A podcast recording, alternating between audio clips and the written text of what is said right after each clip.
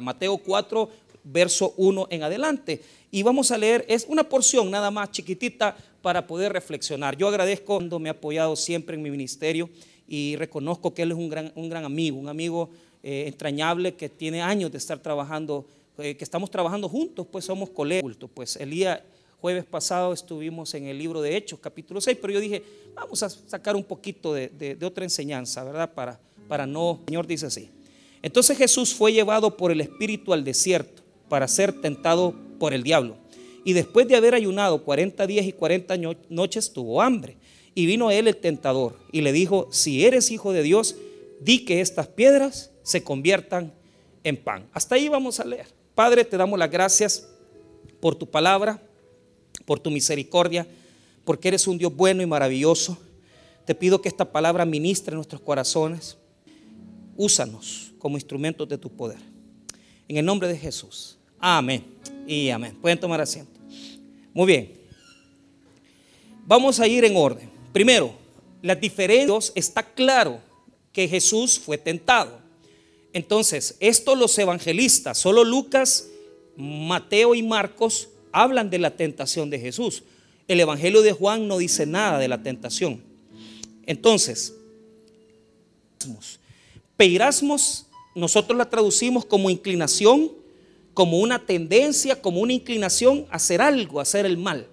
Entonces, cuando hablamos de uno, le explique cuál es la diferencia entre tentación y prueba.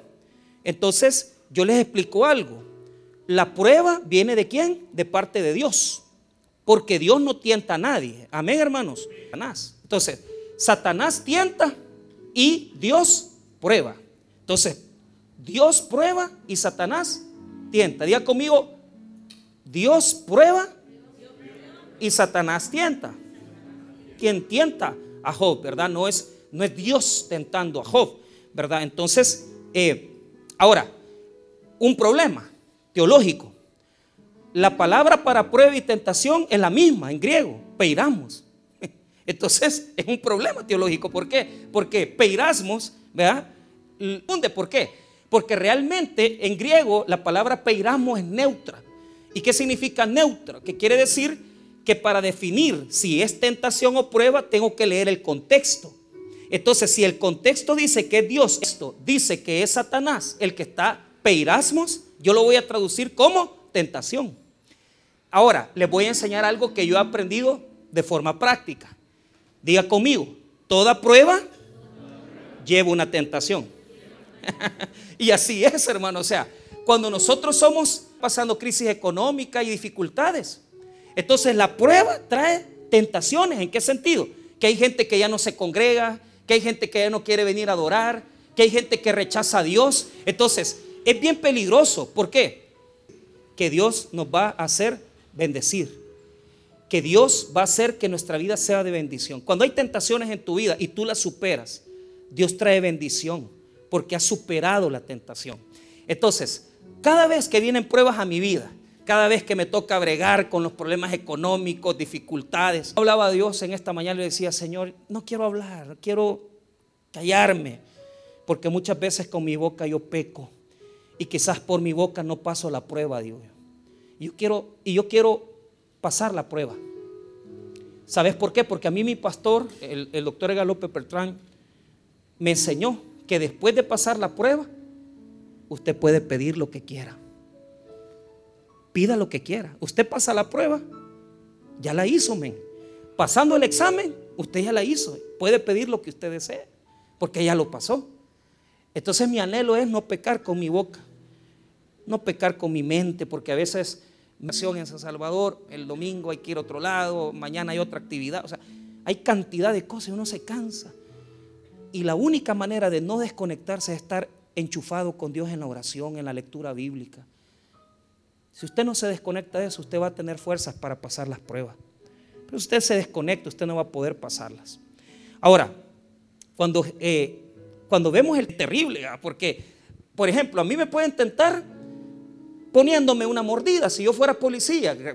Gracias a Dios que no soy, pero si a mí me dice, mira, mira, aquí está, no, yo retiro lo dicho si está el pastor Samuel o alguien de la policía, pero vaya, si, si hay alguien que te soborna y te dice, mira, te voy a dar 100 dólares y déjame pasar, ¿verdad? Entonces, lógicamente, ¿verdad? Usted viene y, y a usted un hombre, una persona lo puede tentar con 100 pesos. Hay personas aquí que se les puede tentar con poco. Y eso es malo porque con poquito se tuercen. Y eso no tienen que ser así. Entonces a Jesús no lo vas a tentar con cualquier cosa. Entonces lo vas a tentar con tres dificultades. Entonces se da en el desierto. La segunda se da en el, en el templo. Fíjate que es bien interesante porque lo va a subir al pináculo y lo va a tentar en ese lugar. Le va a decir, tírate de este lugar para que los ángeles del Dios te puedan recoger, te puedan llevar. Y la tercera tentación se va a dar en el monte. Se van a dar un monte grandísimo donde se puede ver las ciudades. Entonces, vuelvo a repetir, y si podemos hacer esto, hagámoslo. Primero, digamos juntos, desierto, templo y monte. Ok, ahí está el escenario. Ahora, veamos las diferencias.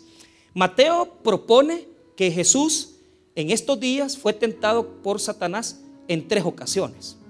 Marcos no dice eso.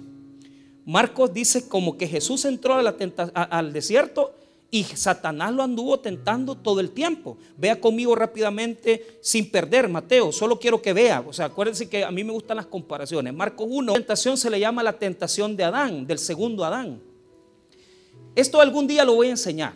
Y quiere decir que Marcos, el escritor de Marcos, está presentando a Jesús como el segundo Adán. Lo pone en medio de animales como que estuviera en, el mismo jardín del Edén. Pero es bien interesante porque en Mateo el diablo se le acerca a Jesús y le propone tres cosas. Pero en Marcos no. En Marcos Jesús está en el desierto y en el, y en el rasgo, en el tiempo de esos, de esos días que estuvo en el desierto, Jesús va a ser tentado todos los días posiblemente. Mire lo que dice Marcos 1.12. Y luego el Espíritu le impulsó al desierto y estuvo allí en el desierto 40 días. Y mire qué interesante. Y era tentado por quién? Por Satanás y estaba con las fieras y los ángeles le qué? Le servían. Qué interesante. O sea, aquí dice que, que Satanás lo tentó, pero no dice cuántas veces ni dice cómo lo tentó. Ahora, ¿por qué es importante? Porque Marcos es el primer evangelio. O sea, Mateo es el segundo evangelio. En el orden, Marcos debería de estar primero que Mateo, pero por cuestiones canónicas está primero Mateo. Ahora, Lucas va a hacer un cambio que no me voy a meter en el cambio, en el cambio teológico, pero, pero es interesante. Si usted ve conmigo Lucas y va conmigo rápido a Lucas, eh, capítulo número 4, ahí vamos a encontrar. Lucas 4, la tentación de, de Lucas. Aquí hay una diferencia. La primera siempre es la del pan, pero él va a cambiar la de Mateo, la última de Mateo, que lo pone en el monte para ofrecerle los reinos del mundo, y la va a poner antes, la va a poner primero que la del pináculo. Note el versículo 4. Jesús respondiendo le dijo, escrito está, no solo de pan vivirá el hombre, sino de toda la palabra de Dios.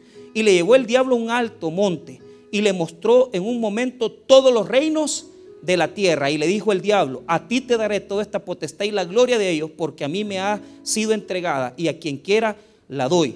Si tú postrado me adorares, todos serán tuyos. Entonces, esa es la tercera de Mateo. Lucas anda presentando a Jesús de una forma distinta de como lo presenta Mateo. Bueno, se los quería comentar para que sepan que hay tres tentaciones. Entonces cada evangelista presenta la tentación conforme a su interés teológico. Ahora, veamos la tentación de Mateo, que es la que nos, nos interesa hoy. Mateo 4, vea conmigo Mateo 4. Ahora, quiero enseñarle a usted, diga conmigo, el nuevo Moisés. No, pero dígalo bien, el nuevo Moisés. Entonces Mateo va a presentar a Jesús como un Moisés nuevo, pero también lo va a presentar como un símbolo de Israel, ¿verdad? ¿Por qué razón? Sin yo tener que ir muy lejos. Fíjate bien. ¿Por qué lo explico esto? Porque muchas veces agarramos el texto y nos metemos, pero no explicamos esa enseñanza. Entonces, mira qué bonito. En el capítulo 3, en el capítulo 3, Jesús va a compararse con, óigame bien, con Israel porque va a pasar por las aguas del Jordán. En el capítulo 3, verso 13, dice que Jesús fue bautizado. Así como Israel fue bautizado, ¿verdad? En el mar porque tuvo que pasar el mar rojo, así también Jesús va a pasar por el bautismo. Entonces, después de eso, ¿qué pasó con Israel cuando pasa el mar rojo? Pasa la tierra prometida y pasa 40 años en el desierto. Entonces Jesús va a pasar 40 días en el desierto. Por eso está Mateo 4.1. Y así como Moisés se subió al monte a recibir las tablas de la ley, en Mateo 5, verso 1, él va a dar la nueva ley. La nueva ley, que es el capítulo 5, 6 y 7, que son las bienaventuranzas y la interpretación de los mandamientos. Bueno, habiendo dicho eso, y que ya explicamos un poquito nada más, no es mi deseo de confundirle, solo quiero ubicar.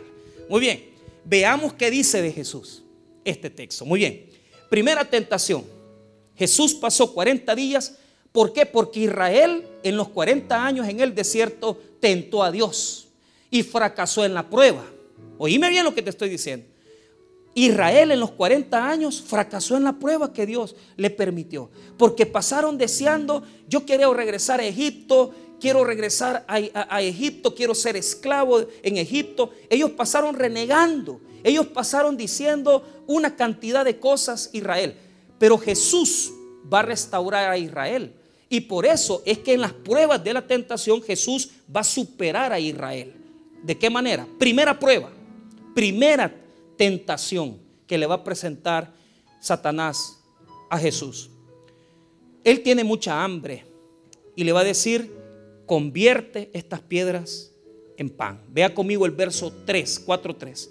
Y vino a él el tentador y le dijo, si eres hijo de Dios, di que estas piedras se conviertan en pan.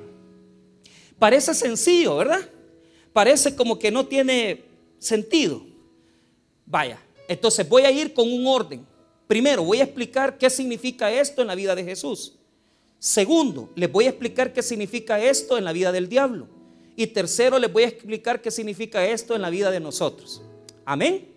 Voy a explicar, vuelvo a repetir lo que significa esto en la vida de Jesús, luego en la vida del diablo y luego en la vida de nosotros. Vaya, Jesús tiene hambre. El diablo le dice, agarra la piedra. Hay muchas piedras calizas en el desierto. Oiga bien, ¿qué nomás nos gustaría a nosotros? Que Jesús se convirtiera en el Dios que da pan a todos los que le siguen. La primera tentación que Satanás está queriendo hacer en Jesús, provocar en Jesús es que Jesús convierta todas las piedras en pan para que la gente lo busque y lo adore, porque Jesús es el que les da comida a todos. Mira, es bien interesante, ¿sabes por qué? Porque hoy cualquiera de nosotros, hasta yo que estoy aquí presente, tenemos la tendencia de seguir a Dios por lo que nos da, lo material. ¿Y, y cómo nos gusta que Dios nos sacie, verdad? Porque la primera tentación es económica. ¿A quién no le gustaría que Dios ahorita le llenara su bolsillo de, 20 mil pesos? ¿Y, qué haría usted con 20 mil dólares, 30 mil pesos? Ah, yo adoraría ese Dios que me da esos 30 mil pesos. Sí. Eso es lo que quiere hacer el diablo, convertir a Jesús en un símbolo de poder. ¿Cuánta gente cree que Jesús es un Dios que da dinero? Y buscan a Jesús porque les da plata, porque les da trabajo. Porque, ah, venite a la iglesia y ya en un par de meses vas a tener carro, vas a tener casa. ¿No es ese Jesús que muchas veces se presenta en los templos, en los altares? Satanás quiere convertir a Cristo.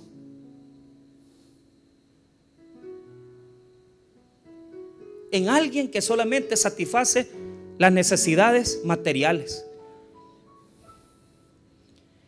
Y seamos honestos. Si a usted viene alguien y le dice, mira, te voy a aliviar, te voy a pagar dos mil dólares mensuales sin que hagas nada, ¿qué haría usted? y yo, yo me sentiría contento que ya no trabajo, me va a pagar todo. Ese es el Dios de muchos.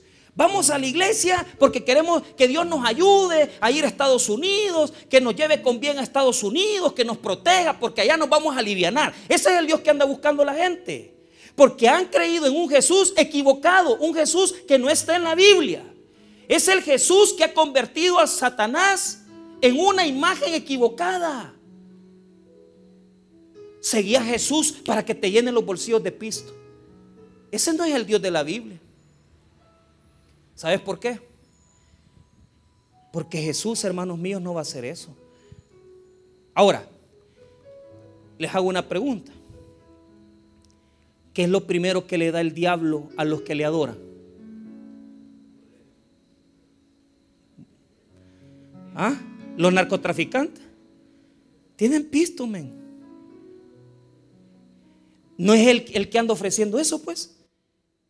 Es que Jesús no ha venido a convertirse en un símbolo de poder. Y si usted está buscando a Cristo para que usted tener más pisto o anda buscando a Jesús para que su plata no se la toque el diablo, usted está equivocado. Usted tiene que buscar a Jesús porque Él es el pan de vida eterna. Él no vino a saciar las necesidades materiales de la humanidad. Él vino a saciar las necesidades espirituales de su pueblo. Él vino a saciar el alma, vino a saciar el espíritu. Primero sacia tu espíritu y después sacia tu físico. Él es el pan de vida eterna. Si Él hubiera accedido a la tentación del diablo,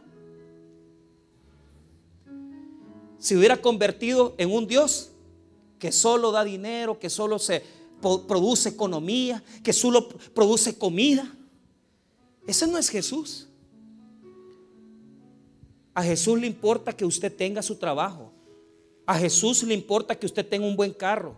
A Jesús le importa que usted tenga una buena casa. ¿Quién dice que no, no estamos aquí para ganar dinero? Si estamos en eso.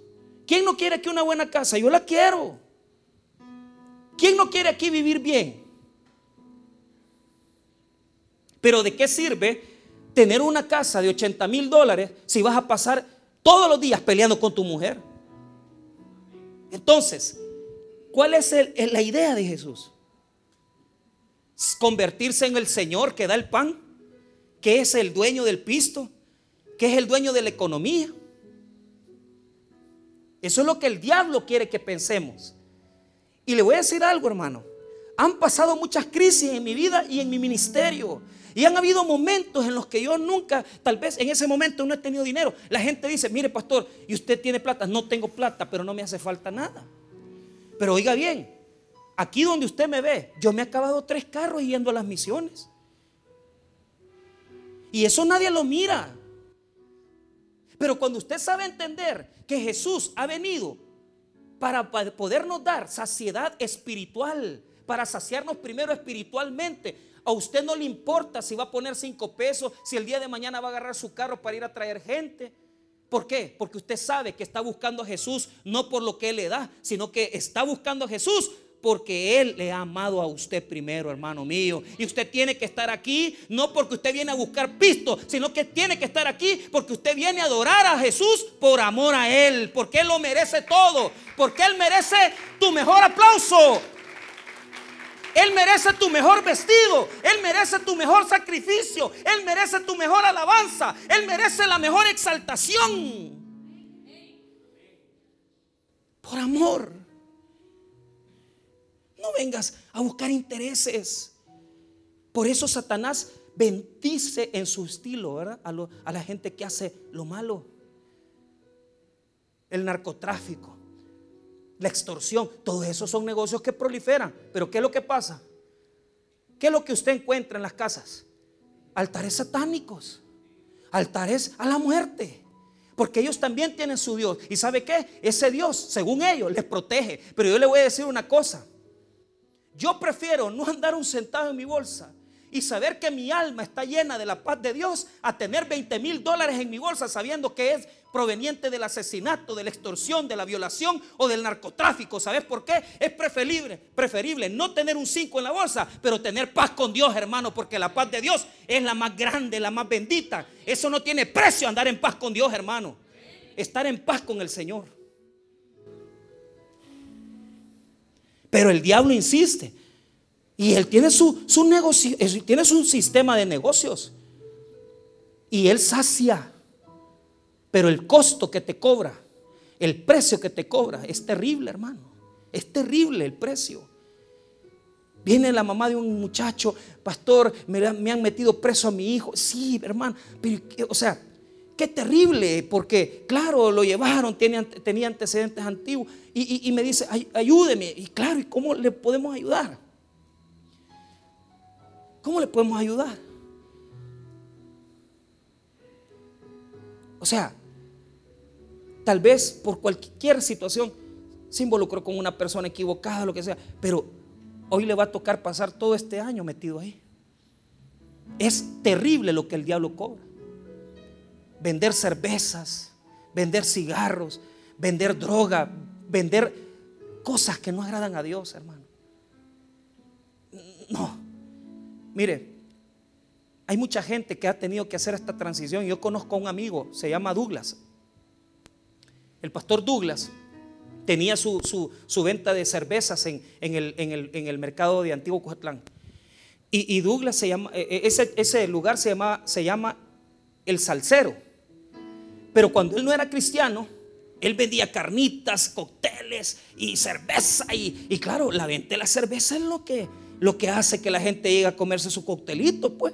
Porque cuánto hermano no va a comerse un cóctel con una cerveza. Entonces, y el Douglas se, se alivianaba, pero de repente le comenzó a estudiar teología. Y ahí lo topó el Señor. Y él tuvo que cambiar, pues tuvo que decir, ¿qué quiero? ¿Dinero, riquezas o la gracia de Dios? ¿Quiero tener dinero o la gracia de Dios? Y mire, hermano, tuvo que tomar una decisión terrible. Para comenzar, le cambió el nombre al, al chupadero que tenía ya no se llama el salsero, se llama el ex salsero, así se llama. Y allí vaya usted, vaya a verlo. Él es el pastor de Tonacatepec.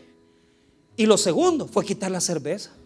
Pero ¿sabe qué? Él testifica que aunque ha visto muchas veces escasez en su vida, él prefiere estar en eso porque Dios no lo ha dejado morir de hambre, hermano. Porque cuando haces lo correcto, sos honrado, sos honesto, no andas estafando y sabes que el que bendice más es Dios y que el que bendice más es Dios y que no tenés que hacer trampa y que no tenés que ser estafador y que no tenés que vender cosas incorrectas. Dios te bendice porque Él prospera al que es obediente. No conviertas las piedras en pan. No sea de esas personas que toma atajos. Prefiera trabajar honradamente y ganarse el sustento diario porque Dios lo va a bendecir, hermano. Dios por el medio del trabajo le va a dar prosperidad pero tiene que ser honrado, honesto.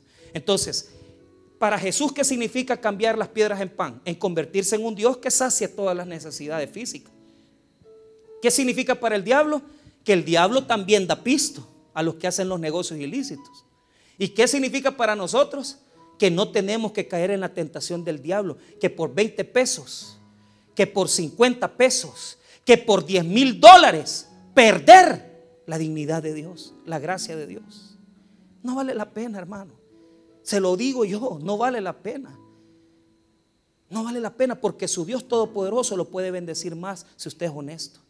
¿Y sabe cómo se llama eso? Depender de Dios. Porque aunque yo no tenga, yo no voy a dejar de darle gracias a Dios. Gracias, Señor. Tengo o no tengo, yo te doy gracias. Porque yo sé que vos me sostenés para siempre es tu misericordia. Si usted tiene pisto, dele gracias a Dios. Si no tiene, dele gracias. Pero nunca reniegue. Aunque no tenga.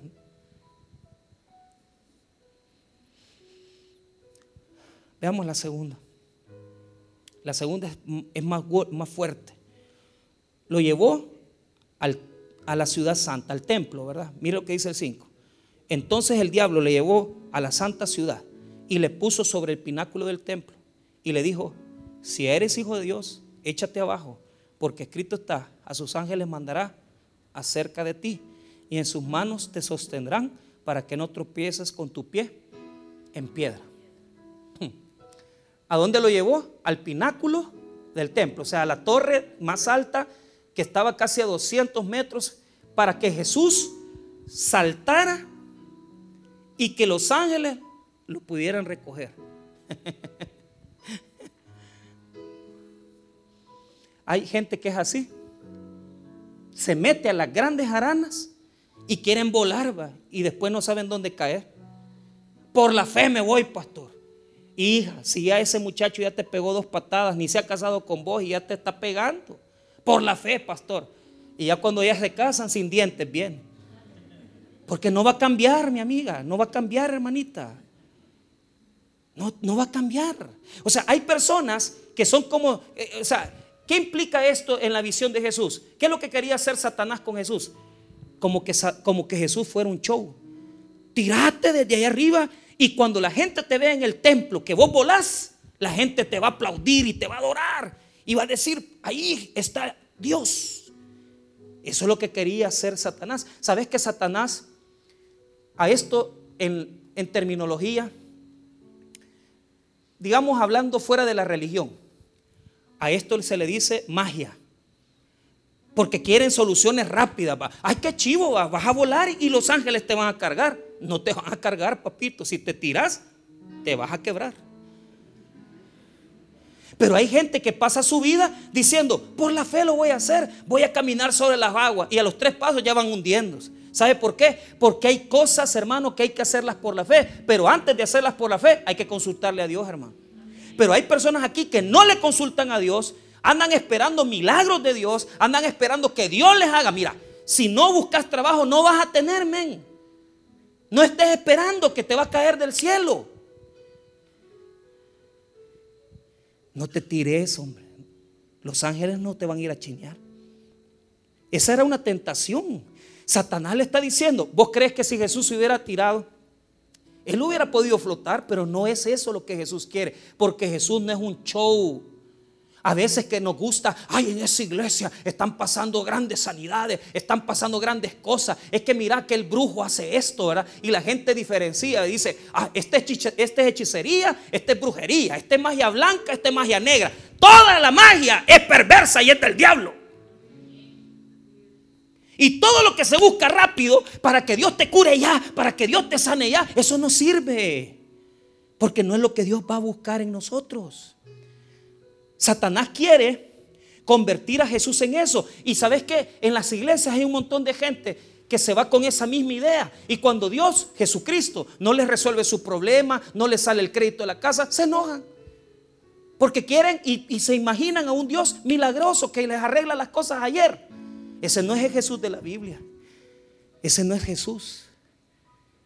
Mire hermano, tenemos que quitarnos esa mentalidad de un Jesús en el cual, hermano, hacemos como que si nos tiramos y Él nos va a cargar, ¿verdad? De todos los problemas. Si vos te metes a un crédito y no lo puedes pagar, te vas a ahogar. No estés diciendo que por la fe lo vas a pagar. Y te van a ir a embargar tu casa y te van a embargar tu carro. Porque aquí no es de venir a pedir crédito. Aquí es de venir y decir, Señor, por la fe, vos me aprobás la compra de este vehículo. Pues entonces no metemos, pues. Porque Dios va a proveer. Pero si a mí Dios no me ha metido en eso, yo no busco eso porque no voy a flotar, ni me van a cargar los ángeles. Satanás estaba engañando a Jesús.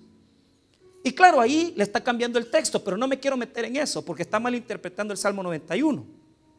Pero lo que yo quiero decir es que tenemos una imagen de que Jesús hace ya los milagros. Mira, para los milagros de Jesús, muchas veces Dios tiene que cambiar corazones, Dios tiene que transformar vidas.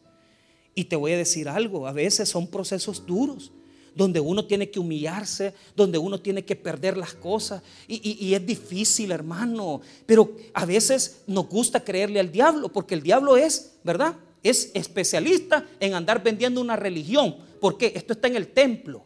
Esto está en el templo. Entonces, él crea religiones donde la solución es rápida, donde la solución es ya. Ay, mire, si a usted su esposo se le está yendo con otra, venga que fulano le va a hacer un embrujo, que le va a hacer una bebida, le va a dar esto, le va a dar lo otro, para que recupere el amor de su pareja.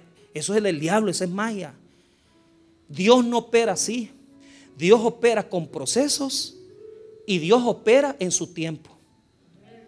Él jamás va a sacarse de la manga algo siempre va a cambiar tu corazón, siempre va a estar transformando tu vida, porque lo que Él quiere es que tu corazón sea transformado, porque si Él te da todo ya y te pone todo ya, vos te vas a perder.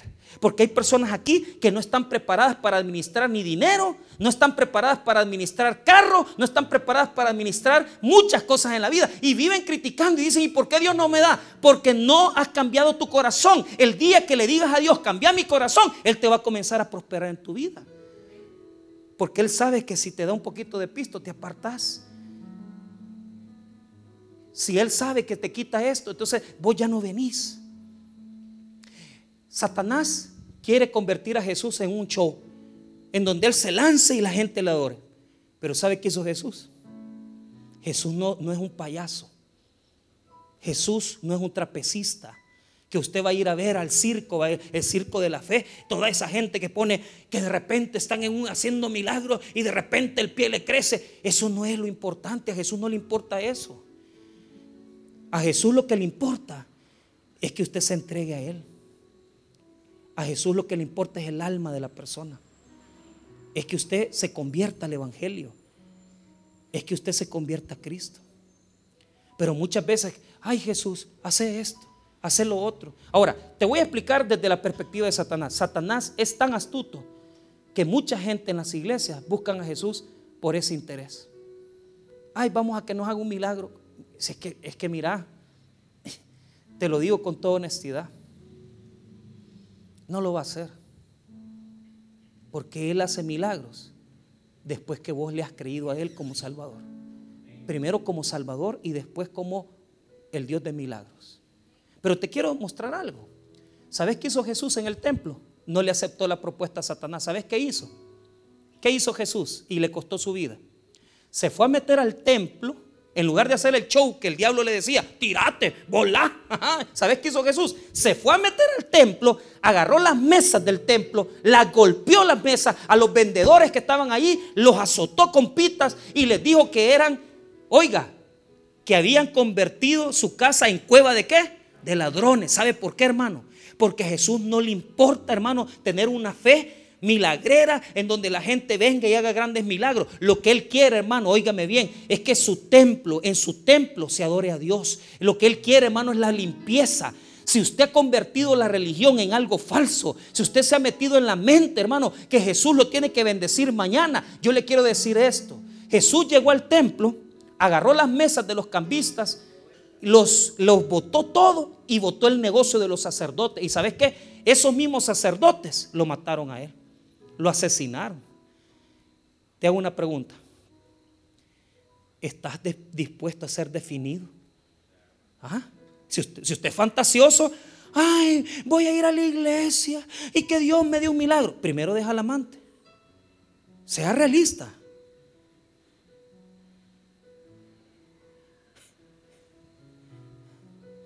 Ay, voy a ir a la iglesia, que Dios me quite esta chira. Primero deja de chuparme. Y definite. Y si es necesario, ir a quitar la mesa de los cambistas. ¿Por qué? ¿Qué ¿Cómo se llama eso? Diga conmigo, celo. Sea celoso con las cosas de Dios. Sea celoso. No ande creyendo en Dios, es falso. Si usted es definido, venga a adorar a Dios. Venga y sea definido. Ponga los días de culto. ponga los días de adoración y sea definido y las cosas del pecado son del pecado y las cosas de Dios son de Dios, pero no anden mezclándolas. Que solo Satanás las mezcla y quiere hacer de la religión una falsedad. Y que los pastores vengamos y que salgamos aquí en medio de las luces y que, y que haya un gran show. Eso no cambia la vida de nadie. Lo único que va a cambiar la vida de las personas es que comencemos a quitar toda esa religiosidad hipócrita, falsa. Y que si sabemos que en el templo nosotros, hermano, óigame bien, tenemos una cantidad de cosas que tenemos que quitar en nuestra fe, que no nos convienen. Vaya a quitarlas, limpie su fe, limpie su convicción. ¿Por qué mataron a Jesús? Porque se metió al templo a limpiarlo. Y cuando lo vieron, dijeron, no hombre, este es celoso de las cosas de Dios. Qué bueno que a usted y a mí nos reconocieran por ser celoso de las cosas de Dios. Mi día de adorar a Dios yo no lo cambio mi día domingo, mi servicio, yo no lo cambio. Qué bueno que así fueran reconocidos. Satanás nos quiere mantener viviendo en una nube, creyendo, ay Dios mío, ay me vas a regalar, ¿verdad? Esta provisión económica, trabaja, amén. Y Dios te va a bendecir. Pero ¿sabes cuál es el problema? Queremos la fantasía de la religión y nos gusta que se tire Jesús, que vuele. No va a volar. Porque Jesús no ha venido a hacer un show de la religión. Jesús ha venido a decirte que si no cambias tu vida de pecado, no va a haber prosperidad en tu vida. Que si no arreglas tus cosas y que no, si no te pones a trabajar, Dios no te va a prosperar ni te va a bendecir. Botar las mesas de la religión hipócrita. El diablo le decía, tirate en el pináculo. Jesús llegó a las mesas y las fue a botar todas. O sea, Jesús no andaba con esas cosas de andar volando, porque aquí hay gente que anda volando. Ay, el Señor me va a regalar una casa. Trabaja honradamente y te la va a regalar. Ay, el Señor me va a regalar un lote. Sí, pero anda a vender tempranito. Si tenés tu puesto en el mercado, de tempranito llega, pedí tu crédito, maneja bien tu crédito, vas a comenzar a crecer y Dios te va a prosperar. Esa fe es la que a nadie le gusta, que se llama Jesús realista. ¿Ah? Eso no le gusta a la gente que el día vaya a trabajar. No, lo que le gusta a la gente es, y serás prosperado, ven y toca el manto del profeta y Dios te va a regalar una ofrenda de mil dólares. Dios guarde, hermano. Eso les encanta. Mire, me voy a poner a, hacer pactos de, de promesas de fe.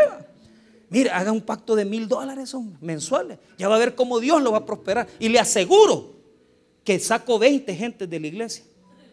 Se lo aseguro, hermano. ¿Sabe por qué? Porque la gente le cree a los mentirosos. Eso es la falsedad de la religión. Todo eso que hace enlace, que piden pisto para sostener el canal y ponen a uno a pedir, haga, su pacto, haga sus promesas de fe. Si Dios nunca necesitó eso. Jesús lo que quiere es que evangelicemos, que prediquemos la palabra que vayamos y caminemos y prediquemos el Evangelio. Eso a nadie le gusta. ¿Qué quiere la gente? Promesas de verdad. Está bueno. Si esa es la religión que le llega, vaya. Aquí de choto le van a salir las cosas.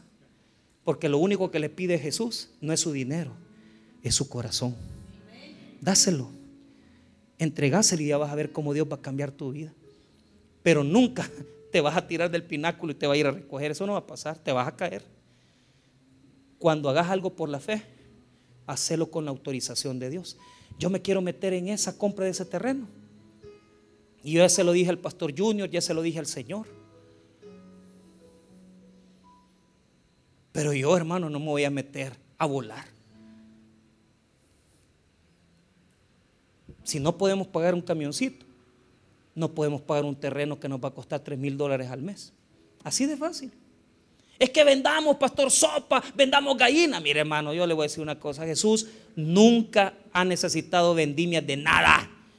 Solo necesita el poder de la palabra de Dios, porque el poder de la palabra es suficiente. Y si cambia vidas, si Dios cambia familias, si Dios restaura familias, y aquí ustedes se casan, se ordenan y comienzan a hacer las cosas como Dios manda en la realidad, Dios los va a prosperar grandemente. Y en cinco años vamos a estar pagando un terreno, hermano. Esa es la realidad pero no volando. No volando. Claro, se hacen ventas y todo, pero para pagar 6 mil dólares al mes. Porque 3 mil el terreno, pero la construcción, ¿cuánto va a valer? Otros 150 mil pesos. Y yo me puedo morir y hay que les quede la deuda. Yo no creo que esté aquí preocupado. Ay, yo debo tanto. No, si esto es de ustedes. Y ese templo no es para usted. ¿Yo para qué quiero otro templo? Decir, es que no es para usted, es para sus hijos, para sus nietos. ¿Me O sea, vuelvo, a repetirlo. O sea, no es para usted, es para sus futuras generaciones. Ahora, veamos la última y con eso cerramos. La tercera tentación es terrible. Porque esto, hermano, es bien, es bien duro lo que quiso hacer el diablo. Lo subió al monte todos los reinos del mundo. Mire lo que dice el versículo número 8. Otra vez le llevó el diablo a un monte muy alto y le mostró todos los reinos del mundo. ¿Y la gloria de qué? De ellos. Y le dijo, todo esto te daré si postrado. Pobrecito el diablo. Oíste lo que le ofreció. Ser presidente de las Naciones Unidas. o sea, lo que le estaba ofreciendo el diablo es poder político. Poder político. Amén. Analice esto, ponga atención. Teología. ¿Cuáles son los tres ofrecimientos de Satanás, los que tienen su poder? Poder económico, poder religioso y poder político. ¿Qué tal eso? Tentaciones a un Dios. Y no son las tentaciones que nos tientan a nosotros también. ¿Quién no quisiera aquí ser presidente de la República? Yo no quisiera ser el presidente ahorita, hermano, sinceramente. Con eso de Bitcoin, todo ese relajo, esta yuca. Pero el sueldo es bueno. Y la fama, sí. Pero yo para, qué quiero ser presidente de un país? ¿Para qué Jesús quiere ser presidente de la nación más grande como es Estados Unidos? ¿Para qué Jesús quisiera ser presidente de Rusia? ¿Para qué Jesús quisiera ser presidente de las naciones? Si Él lo que quiere ser es el rey de nuestras vidas, de nuestros corazones. A Él no le interesa la política, a Él lo que le interesa es que usted y yo le obedezcamos al Rey de Reyes y Señor de Señores, hermanos míos, porque Jesús es el Rey del universo. Jesús no es el rey de los países, es el rey del universo. En sus manos está la creación. En sus manos está el mundo entero. Jamás iba a sucumbir a la tentación del diablo. Porque para él ser rey de, de los países es una porquería. Es lo que quiere ser el rey del corazón de su pueblo. Si tan siquiera tú entendieras eso, y yo obedeciéramos a Dios y le diríamos, Señor, te entrego el, señorío de mi vida. Te entrego el señorío de mi corazón. Él quiere ser rey en su casa, en su familia. Él quiere ser negocio. Él quiere ser el rey de sus hijos. Él no está interesado en reconocimientos humanos y políticos.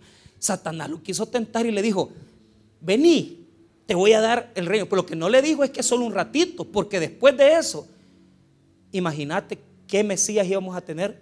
Un, un Mesías que depende de quién? Del diablo. O sea, lo que quería hacer con Jesús, Satanás, es que fuera un anticristo. Usarlo al servicio de él. Y así hay mucho político que le está sirviendo al diablo. Hay mucho político en el mundo que le está sirviendo a Satanás y están siendo dominados por el mismo Satanás, por el mismo diablo. ¿Sabes qué? A Jesús eso no le interesa. Porque Jesús que yo conozco no es un Jesús que quiere el poder del mundo. A Jesús le costó tomar un camino. Muchas veces nosotros sucumbimos a esta, a esta fuerza del diablo y le creemos que nos va a ser presidentes, directores, líderes, sin sacrificio. Pero Jesús entendió que el reino del mundo no era algo gratuito. ¿Sabes qué hizo Jesús? Caminó al Calvario, al monte del Calvario, no al monte del diablo. El diablo lo quiso poner en el monte para que viera los reinos. ¿Sabes qué hizo Jesús? Tomó la cruz y caminó en el monte del Calvario y se crucificó por amor a ti y por amor a mí. Él pagó el precio. Nunca recibas una bendición si no te ha costado. Nunca recibas nada si no has pagado un precio. Y sabes qué, hermano, tenés que entender que todo lo gratis no sirve, porque lo que vale es lo que te ha costado. Y si ha costado la sangre del Cordero Divino, no lo rechaces.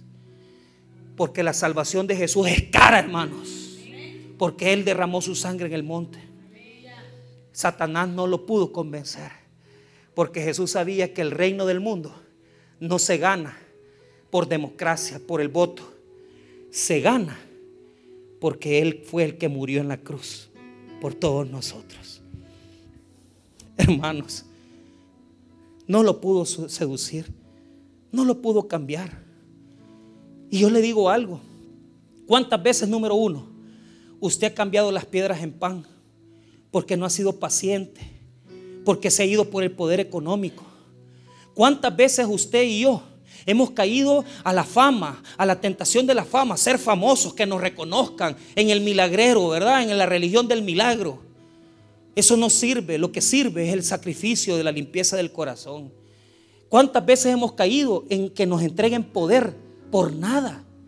Jesús no cayó en esa tentación, sino que se sacrificó a sí mismo y murió por nosotros. Lo que le está ofreciendo el diablo es todos los reinos sin pagar un precio. Nunca recibas la bendición sin pagar un precio. ¿Y sabes qué hizo Jesús? No, Señor. Yo no soy eso. Porque vos me vas a ser rey del mundo por un tiempo. Pero yo voy a ser el rey eterno de la humanidad. Yo soy el rey del mundo y del universo. Yo he venido a reinar porque mi Padre me ha entregado todo el universo en mis manos. Pero a cambio de morir por nosotros.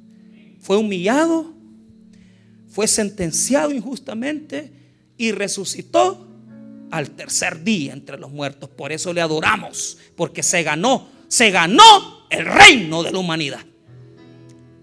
Cuando Satanás le dijo eso, yo jamás le voy a servir al diablo. Mira el versículo 10. Entonces Jesús le dijo, vete, Satanás, porque escrito está, al Señor tu Dios adorarás y a Él solo servirás. Y el diablo entonces le dejó y aquí vinieron ángeles y le servían. ¿Qué logró Jesús? Vencer al diablo en los tres campos de tentación. En la economía, en el campo religioso y en el campo político.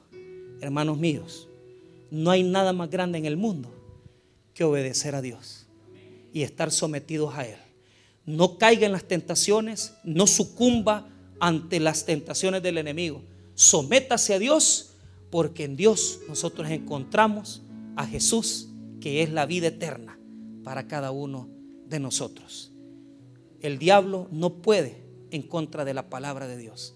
Y cuando nos sometemos a Él, oiga lo que viene para nosotros.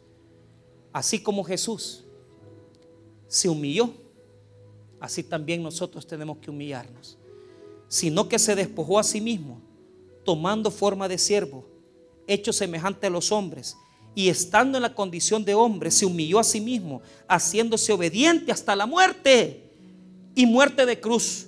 Por lo cual Dios también lo exaltó hasta lo sumo y le dio un nombre que es sobre todo nombre, para que en nombre de Jesús se doble toda rodilla de los que están en los cielos y en la tierra y debajo de la tierra. Y toda lengua confiesa que Jesucristo es el Señor para gloria de Dios. Padre, por su muerte Él se ganó nuestra adoración. Por lo tanto, Filipenses 2, 7 al 11 nos enseña que así como Jesús se humilló, también Dios lo exaltó. Y si nosotros nos humillamos para someternos a Dios, así también Dios nos va a exaltar después de la prueba. Alabemos a Dios y exaltémosle, porque Él es el único que tiene palabras de vida eterna. Vamos a orar, hermanos. Padre, te damos gracias por tu palabra, gracias por tu misericordia. Si en esta noche hay alguna persona que quiera aceptar a Cristo,